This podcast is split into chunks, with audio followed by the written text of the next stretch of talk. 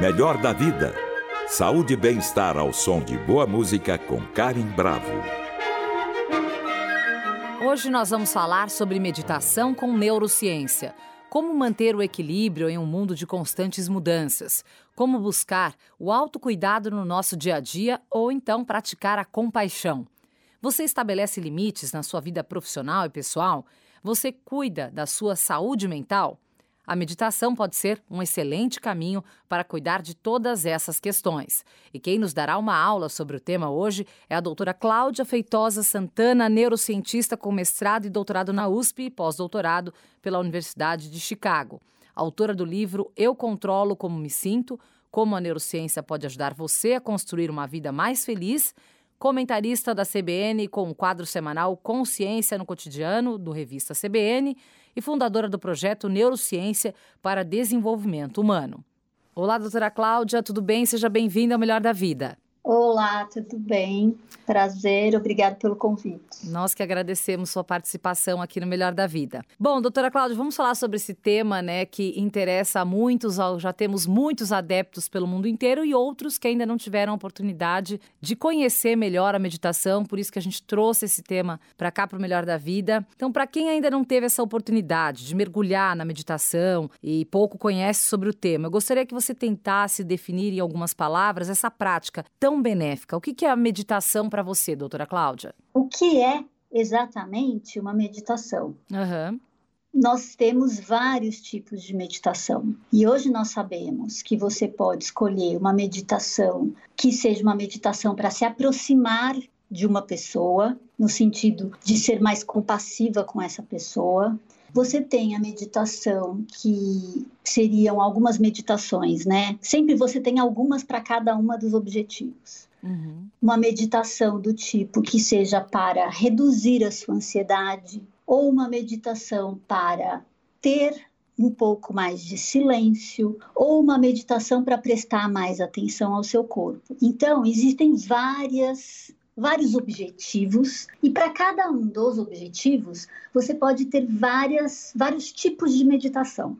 Inclusive, a ciência se debruça para entender a meditação, uhum. mas dando o termo genérico, e aí ela vai estudar tipos específicos de meditação e tem também as pessoas que utilizam da meditação como uma prática que não pode ser jamais desvinculada da religiosidade ou da espiritualidade. Inclusive, muitas dessas pessoas criticam os estudos científicos que são feitos a respeito das meditações. Sim.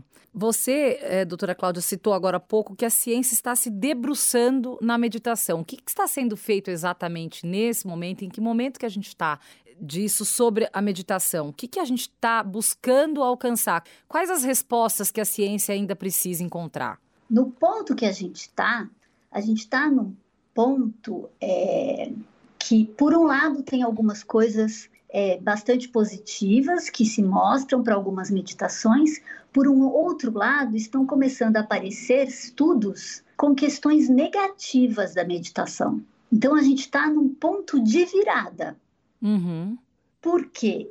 Primeiro que, é, como a meditação ela é muito estudada, mas a maioria dos estudos são com grupos pequenos, por pouco tempo. E aí, quando você quer analisar o quão realmente efetivo é uma meditação para, por exemplo, alívio de sintomas de depressão ou de transtorno de ansiedade, o que, que a gente verifica? Mas isso a gente já sabe há um bom tempo. A gente uhum. verifica que, na média, o efeito dessa meditação ele é de pequeno a moderado. Mas isso não é uma surpresa para a ciência. Uhum. Por quê? Você não vai conseguir reduzir os seus sintomas de ansiedade ou até mesmo sintomas de depressão, mesmo que sejam leves, se você não tiver outras práticas junto com uma meditação. Sim. Isso inclui, por exemplo, atividade física, qualidade de sono e alimentação. Então é muito natural que o efeito dela seja de pequeno a no máximo moderado. Isso por um lado. Uhum. Por outro lado, os efeitos negativos. É, era isso que eu te perguntar. Quais são os pontos que eles consideram negativos dentro da meditação? Por exemplo, encontra-se uma correlação forte entre é, grupos de pessoas meditadoras e posicionamentos mais conformistas em relação à política. São pessoas é, menos engajadas. Uhum. Encontra-se uma correlação entre grupos de pessoas que meditam, comparado com o grupo de pessoas que não meditam, que são é, pessoas mais desonestas. É surpreendente, não? Sim, completo. Por isso que eu te perguntei. É, eu já li outras matérias falando desses pontos negativos e me chamou muita atenção. Eu ia chegar lá, mas como você colocou esse assunto já no, no início, eu já resolvi abordar isso com você, porque parece, na minha cabeça, parece uma loucura, como leiga. Hoje em dia, e assim, como eu já falo sobre a neurociência da meditação há alguns anos, uhum como surge mais o interesse, você acaba tendo mais pessoas estudando, a nossa motivação interior do, do, ser humano em geral é de que a gente gostaria que aparecesse alguma coisa que resolvesse todos os nossos problemas. Uhum. Porque é muito doloroso resolver todos os nossos problemas. Então, isso não acontece só com a meditação. Isso acontece com quase tudo. A gente gostaria de ter uma solução milagrosa para todos os nossos problemas. E isso e não aí, existe, né? É, então, é assim, muita gente lida com a meditação, ou inclusive faz uma propaganda da meditação, que ela é enganosa no sentido de que você não vai se sentar para meditar e a sua vida vai se transformar. Você não vai sentar para meditar e você vai atingir o nirvana. Eu tenho uma prática de meditação de mais de 20 anos. Eu faço zazen sem nenhuma conotação religiosa ou espiritual. Eu comecei a fazer o zazen porque eu precisava reduzir alguns sintomas assim de inquietação uhum. e eu sentia que aquele movi aquela o sentar e prestar atenção na minha respiração me trazia mais foco para fazer as coisas, uhum. que é um uhum. dos objetivos da meditação. Sim. E a minha sempre foi completamente despregada de qualquer coisa religiosa. Foi com este objetivo. E tem muitas pessoas uhum que são da prática religiosa ou espiritual que não gostam dessa abordagem. Mas, assim, tem espaço para todo mundo e cada um com seu interesse. Eu sentia isso, mas tem épocas da minha vida que eu faço isso porque eu acho que eu preciso, e tem épocas da vida que eu não faço porque eu acho que eu não preciso. Sim, o corpo pede e a gente acaba direcionando ali a nossa necessidade. Só que hoje existe uma propaganda de que essa, a meditação ela, ela traz uma transformação, ela traz um nirvana e que a maioria das pessoas não vão encontrar. Algumas exceções, pode ser que junte inclusive com outras questões da vida e que ela vai poder encontrar essa grande transformação da vida dela, uma virada de chave. Mas para a maioria das pessoas, não. E aí, esse é um dos grandes problemas. Inclusive, alguma uma, uma estudiosa das questões da meditação nos Estados Unidos, ela faz uma crítica muito interessante. Ela fala que, inclusive, muitas pessoas, quando sentam para meditar, a maioria das vezes é mindfulness. Elas têm algumas experiências ruins, elas têm os sintomas de ansiedade pioram, ou elas passam a ter mais eventos de pânico do que antes, e muitas delas têm vergonha de buscar ajuda para essas coisas, então elas deixam de fazer meditação ou elas ainda continuam tentando, mas existe, principalmente para quando a gente está falando para pessoa que tem sintomas que estão dentro dos tipos de transtornos de ansiedade. Melhor da vida com Karim Bravo. Convidada desta semana é a doutora Cláudia Feitosa Santana. E por que que isso acontece? Por que, que algumas pessoas desenvolvem justamente o inverso do que vão buscar com a meditação? Uma das questões é não ser supervisionada corretamente. Porque são pessoas que estão buscando a meditação como uma forma de tratamento. Uhum. Se está buscando sabidamente como uma forma de tratamento, você precisa, em geral, de uma pessoa bem treinada. Só que, como a meditação virou uma indústria multibilionária, que é a crítica que essa pesquisadora de meditação fala, as próprias pessoas que trabalham com a meditação, olha as frases, que isso não é uma boa propaganda. Porque a meditação hoje em dia, ela gera um negócio gigantesco. Mas olha que interessante no fundo, no fundo, a meditação ela deveria ser algo que não devesse estar ligado necessariamente a questões de negócios. Uhum. Porque é uma prática que você pode aprender no YouTube, mas se você está usando como um tratamento, você precisa de um profissional especializado e a gente praticamente não tem. São poucos, Por quê? E são os profissionais especializados para tratar de transtornos mentais, que são os casos que vão buscar meditação. Quem trata transtornos mentais são psiquiatras e psicólogos, psicólogos clínicos. Quais são os psicólogos clínicos que são especializados em práticas de meditação? Para auxiliar nos tratamentos dos transtornos. Por exemplo, é, síndrome do estresse pós-traumático. Uhum. Nós temos alguns estudos que mostram benefício, mas é a meditação junto com uma série de coisas e ela precisa ser feita com profissionais especializados. E esses estudos que eu conheço só tem nos Estados Unidos. Eu não sei como é isso no Brasil.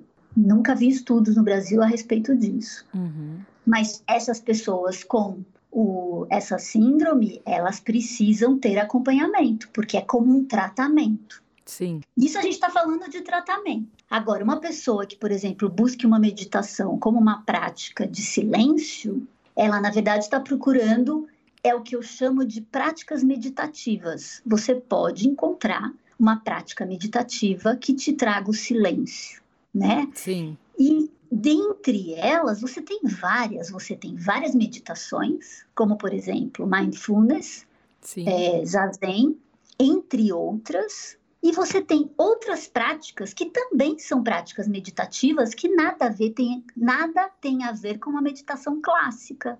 Uhum. Por exemplo, rezar. Rezar, um terço que tem a ladainha do terço, inclusive, é tal e qual uma meditação com mantra. Você tem, por exemplo, pessoas que praticam surf e falam. O surf é uma meditação. Por quê? A pessoa precisa estar focada naquele momento, no corpo dela, naquela situação, e ela não pensa em mais nada. Ela fica A mente focada Está silenciosa. Sim. Eu percebo isso quando eu estou, por exemplo, andando de bicicleta ou quando eu estou caminhando na montanha. Uhum. Eu estou focada naquele momento, a minha mente fica em silêncio. Quando eu estou fazendo musculação, eu preciso contar. Eu conto os exercícios da musculação, o tempo de intervalo. Quando eu percebo, eu fiquei 45 minutos, 60 minutos sem pensar em nada, só na minha contagem.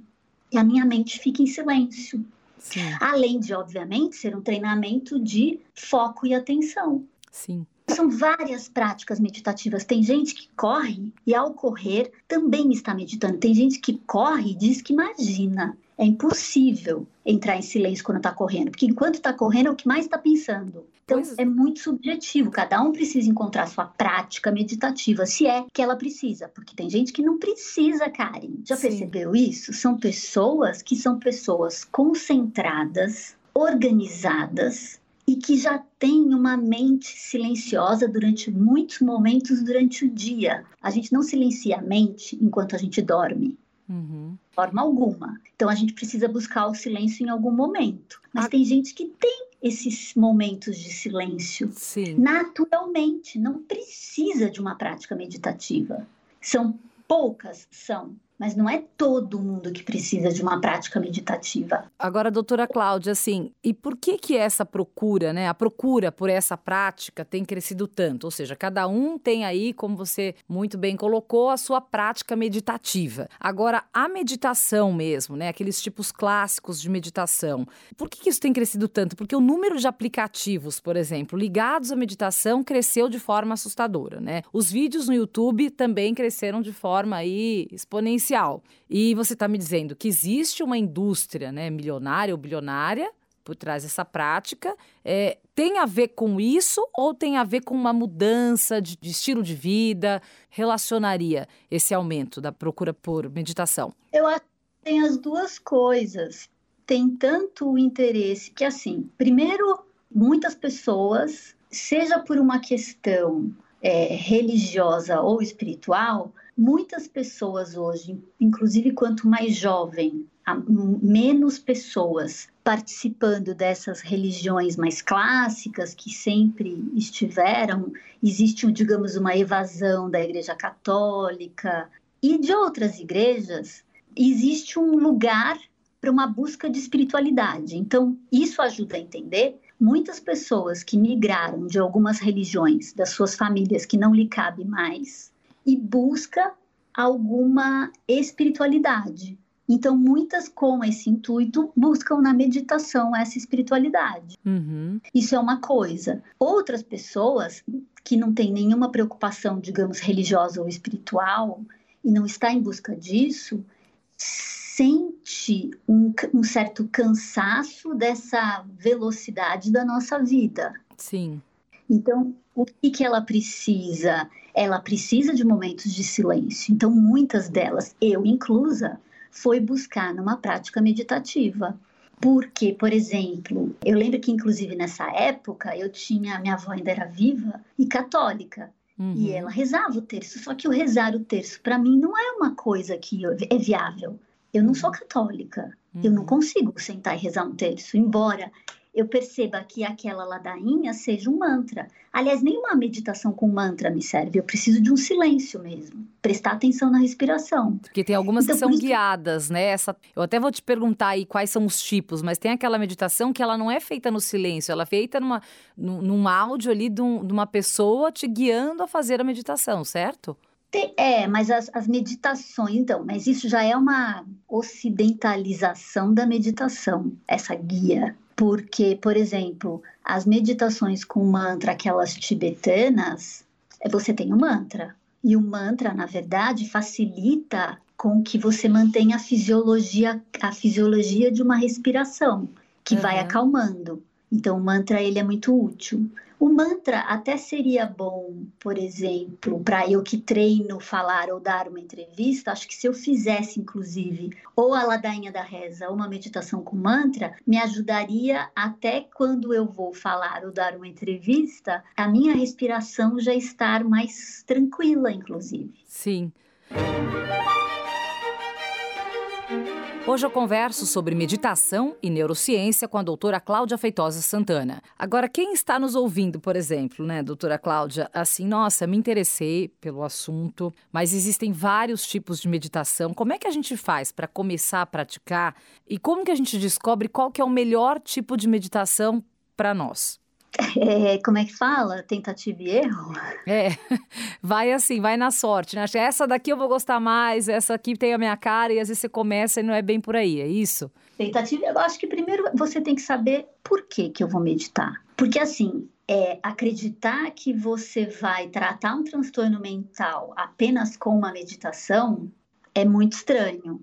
É muito estranho, porque são raríssimas as pessoas que realmente conseguem isso. Inclusive, Olha só, fazer uma crítica novamente. Hum. Hoje em dia, falar de meditação, né? Existe uma pressão social para fazer meditação. Todo mundo fala da meditação, então quem não faz se sente fora. Uhum. Então, para você se sentir dentro, uma das críticas é: muitas pessoas dizem que meditam e trataram seus transtornos, mas mentem e não confessam que também tomam medicação. Muita gente faz isso. Então é por, importantíssimo a gente esclarecer, né, doutora Cláudia, que a meditação sozinha não é não esse o caminho, não resolve o problema. Não. Exatamente. Ela não vai resolver. Se você está sem, se você está longe de um transtorno mental, se você não tem sintomas e se você gostaria de ter uma vida mais saudável, você já está cuidando da sua alimentação, você já está cuidando do seu sono, você está fazendo atividade física e você acha que está te faltando silêncio, que está te faltando foco, que em algumas situações você acaba ficando um pouquinho ansioso, que faz parte da vida e que você poderia ficar menos. Ir para uma meditação é ótimo. Ou, por exemplo, fazer crochê. Fazer crochê fazer tricô é uma prática meditativa. Sim. Fazer artesanato é uma prática meditativa. Tocar um piano é uma prática meditativa. E me conta uma coisa, doutora Cláudia, só para a gente entender, como é que você se interessou pela meditação? Porque eu quero que as pessoas te ouçam e muitos talvez se identifiquem com o seu interesse, que talvez seja também um gatilho para que elas busquem a meditação. Olha, que eu comecei a me interessar pela meditação, que foi antes do ano 2000, foi porque em alguns momentos eu acho que eu ficava nervosa e aí alguém me ensinou e aí eu sentei Falei, ah, deixa eu testar. Eu sentei na almofadinha e falei assim: nossa, isso é bom. Eu foco aqui na minha respiração, mas, a, mas então, eu já tinha aprendido que eu não ia conseguir ficar um, dois, três minutos só prestando atenção na respiração sem que os meus pensamentos invadissem a minha mente. Então eu não tinha cobrança, porque muita gente também não consegue meditar porque acha que a mente vai ficar em silêncio que é um outro mito, porque isso não existe. Os seus pensamentos vão sempre invadir a sua mente. E não tem problema. Você pode, inclusive, se você quiser, prestar atenção neles. Entendi. Ou se não, você fala assim: ah, volto a prestar atenção na respiração, o meu pensamento vai embora, porque a gente só consegue fazer uma coisa de cada vez apesar das pessoas acharem que nós somos multitarefa, nós não somos. E aí você volta a prestar atenção na sua respiração e o pensamento vai embora. Mas essa, esse é o zazen, esse que eu tô te falando, porque é o único que eu sei. Eu nunca tentei fazer nenhum outro tipo de meditação porque eu me encontrei neste, mas não é esse que eu indico para as pessoas. O que eu indico para as pessoas é o seguinte: se você está nessa busca, você vai ter que ir por tentativa e erro. A primeira coisa que eu digo é o seguinte: você não precisa pagar para aprender. Você não precisa pagar para ter um curso para aprender a meditar. Você pode fazer isso sozinho, mas você pode fazer isso em grupos que fazem juntos. Então, mas é que tá, você tenta, você acha que aquilo não, não, não se encaixou com você, você pode experimentar outras, tem tantas que você pode experimentar que você acaba encontrando qual é a sua. O, acho que a das mais utilizadas ultimamente é o mindfulness. Uhum. E o mindfulness, na verdade, dizem que é muito parecido com o zazen, porque na verdade o zazen ele tem um, ele tem uma questão religiosa junto. É que eu não tenho, eu não faço com essa com essa com esse vínculo. Uhum. Então talvez até eu faça uma coisa mais próxima do mindfulness, porque o mindfulness parece que ele veio daí. Uhum. Podem tentar várias. Sim.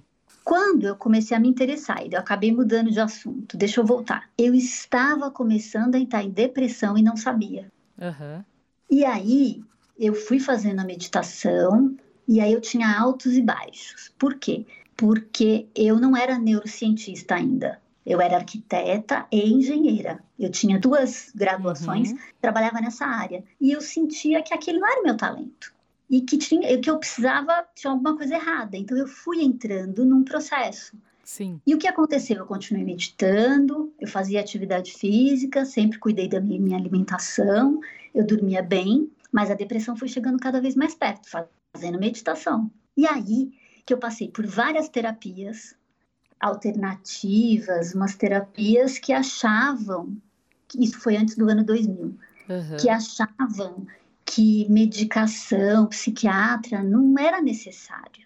E eu fui arrastando, e fui arrastando, e tentando, e tentando, até um dia que eu pedi para minha mãe, pelo amor de Deus, faz alguma coisa comigo. Porque essa não sou eu, tem alguma coisa errada. Só que nós estamos falando de há mais de 20 anos passados. Uhum. Preconceito com transtornos mentais era muito maior. Que eu estava com uma depressão, eu precisava de uma terapia e eu precisava de, uma, de um psiquiatra, eu precisava de medicação. E a psicóloga me disse: eu só faço a terapia com você se você estiver medicada, porque senão você não vai sair da depressão. E as pessoas, elas têm muito preconceito.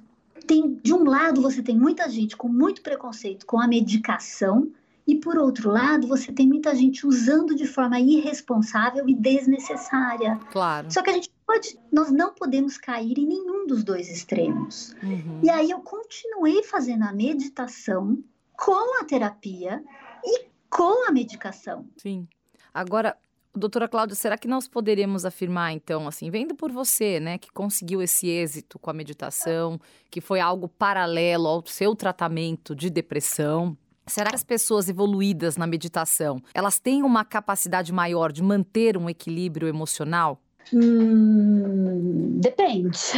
Depende do caso. Depende do caso, depende da pessoa, porque eu vejo também muitas pessoas que estão praticando a meditação e elas acham que elas estão num nível de consciência diferente, mais elevado do que as outras pessoas que não meditam. Uhum. Isso está errado. Não existe isso. Tem gente que não precisa meditar para ser mais consciente de si mesmo. Sim. É um equívoco. Eu não acho, eu, por exemplo, não acredito, eu não, eu não vejo, usando o meu exemplo, eu não vejo a meditação como um processo necessariamente melhor de autoconhecimento, no meu caso. Uhum. Eu achava que eu sempre usei a meditação e sempre obtive o benefício de que quando eu preciso de aquietar a minha mente, porque eu acho que ela está trabalhando muito demais, ou seja, ela não está em silêncio, a meditação me ajuda.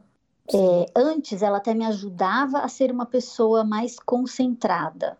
Hoje, como eu já sou mais naturalmente concentrada e mais organizada, eu acho que, na verdade, quando eu busco a meditação, eu busco mais para essa aquietação, esse silêncio. Mas tem gente que, por exemplo, busca a meditação e que é muito bom para prestar mais atenção no seu próprio corpo, porque tem gente que não presta atenção no seu próprio corpo. Uhum. No meu livro, eu falo que, é, e eu tento mostrar essa viagem, é que assim, quanto mais a gente conhece como a nossa mente funciona, mais a gente consegue avaliar nossa própria mente. E, inclusive, avaliar como a nossa mente se relaciona com as outras mentes das outras pessoas. Sim. Inclusive, serve para você poder fazer uma avaliação desse seu relacionamento com as outras pessoas. Sim. E a ciência tem a nos ajudar. Então, a gente acaba, eu acho que acho, Karen, que a gente acaba voltando para aquele mesmo ponto você precisa saber qual é o seu objetivo. Não adianta você ir atrás de uma meditação porque está todo mundo, mundo fazendo, porque está na moda, uhum. ou porque existe uma pressão social para fazer. Qual é o seu objetivo? Porque se você não tiver um objetivo muito claro, você não sabe o que você vai ganhar. Pode ser que tenha gente que vá assim e acabe se encantando por algum tipo de benefício, Sim. mas fica muito mais difícil. Fica mais vago ali, né? Com certeza. Fica exatamente mais vago, mas é. e para quase tudo a gente tem que ter um pouco mais de clareza. Sim, sim. O que o que exatamente eu estou precisando, né? Claro. Eu estou precisando lidar com a minha ansiedade, me acalmar, tô... diminuir o é. ritmo, é. né? É, assim, por exemplo, eu nunca vou optar por sentar para fazer meditação e deixar minha atividade física justamente porque eu já tive depressão.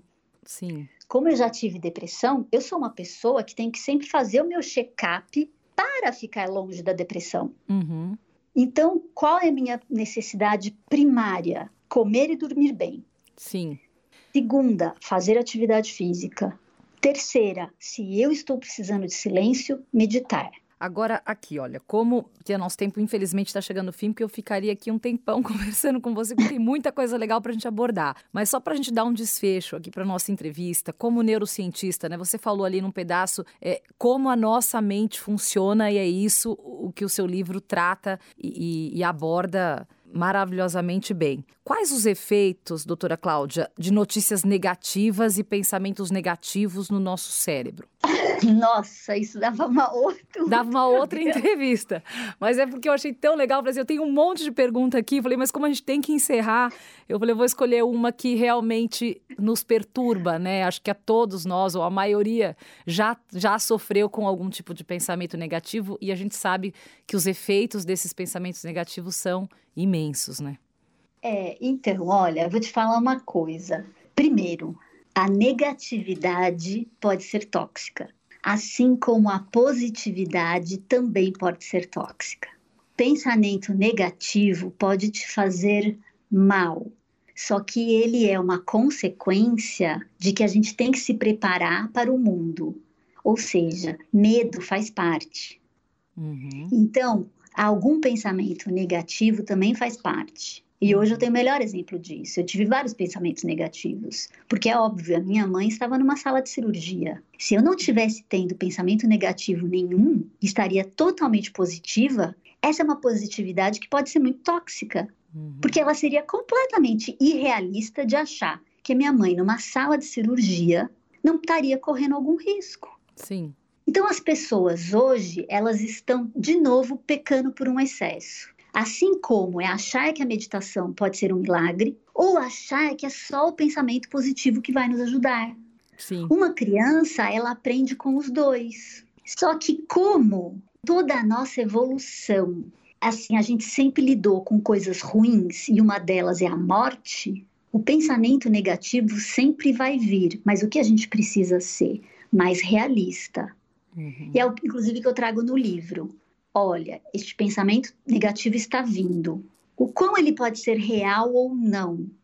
Então eu preciso. E se você tiver num momento extremamente negativo, no momento de uma tristeza profunda, seja porque você foi reprovado numa prova, ou porque você perdeu o seu emprego, ou porque o seu relacionamento acabou, essa sua tristeza, ela é, ela é verdadeira. Concorda comigo? Sim, com certeza totalmente válida. E o que, que te ajuda a sair dela? É, falar, é você se lembrar. Faz parte, eu estou nesse momento, mas me ajuda a saber que eu tenho uma luz no fim do túnel e isso não vai ser para sempre. Uhum. Porque quando a gente está com aquela gripe horrorosa, parece que não tem o dia de amanhã. Parece que aquela dor no meu corpo vai tomar conta de mim para sempre. Uhum. E aí que você precisa lembrar: não, é uma gripe, isso vai passar. Quando a gente tem essa luz no fim do túnel, a gente melhora. E a positividade tóxica, ou esse exagero de pensamento positivo, não está levando as pessoas para lugar nenhum. Está criando pessoas, inclusive, que não sabem lidar com frustração, que não sabem lidar com nenhuma notícia ruim e que acha que se as coisas ruins que estão lhe acontecendo é culpa da sua própria mente. Uhum.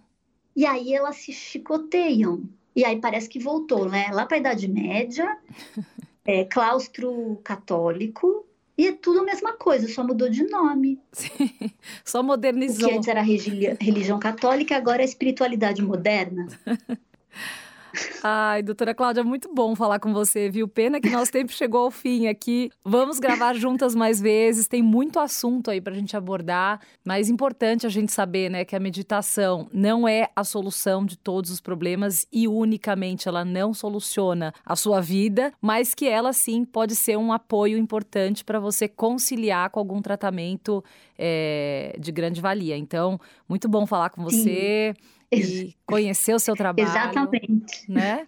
E vamos debater mais vezes aqui sobre outros temas ou até mesmo também aprofundar aí cada tipo de meditação para a gente levar mais conhecimento para o nosso ouvinte sobre saúde, sobre bem-estar e autoconhecimento. Foi muito bom falar com você. Nós conversamos com a doutora Cláudia Feitosa Santana, neurocientista com mestrado e doutorado na USP. Muito obrigada pela participação, doutora Cláudia, e até a próxima. Foi um prazer recebê-la aqui no Melhor da Vida. Obrigada, até a próxima. Um beijo. Outro.